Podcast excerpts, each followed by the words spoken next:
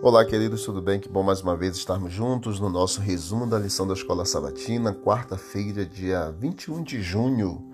A glória de Deus enche a terra.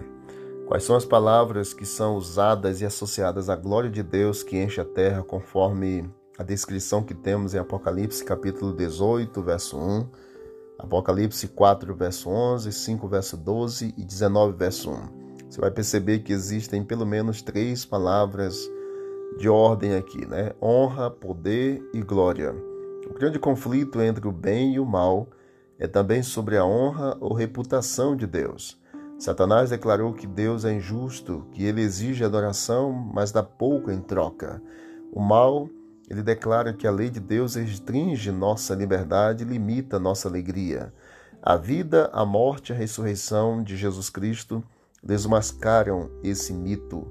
Aquele que nos criou mergulhou no poço de horrores para nos redimir. Na cruz, ele respondeu às acusações de Satanás e demonstrou que Deus é amoroso e justo. Encantado por seu amor, preocupado com sua honra, seu povo do tempo do fim, revela então a sua glória, o seu caráter amoroso e abnegado ao mundo egocêntrico e sem Deus e a terra iluminada pelo caráter de Deus. Em Êxodo capítulo 33, verso 18 e 19, quando Moisés pediu para ver a glória de Deus, a glória de Deus foi revelada por meio exatamente da bondade de Deus. A glória de Deus é seu caráter. A terra estará cheia da glória de Deus quando estivermos cheios de seu amor e nosso caráter de fato for transformado por seu amor. Revelar seu amor em nossa vida ajuda a demonstrar sua glória e seu caráter ao mundo. A última mensagem a ser proclamada por três anjos no meio do céu ao mundo envolto em trevas espirituais é: temam a Deus e deem glória a Ele. Não há glória em nossas obras, justiça ou bondade em nós.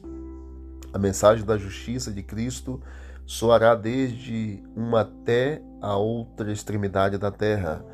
As nossas obras são pecaminosas. O que é justificação pela fé é obra de Deus ao lançar a glória do homem no pó e fazer pelo homem aquilo que ele por si mesmo não pode fazer.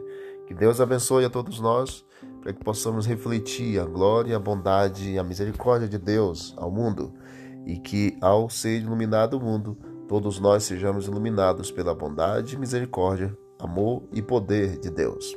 Vamos orar. Querido Deus, obrigado por mais esse dia, pelas bênçãos que o Senhor tem nos concedido.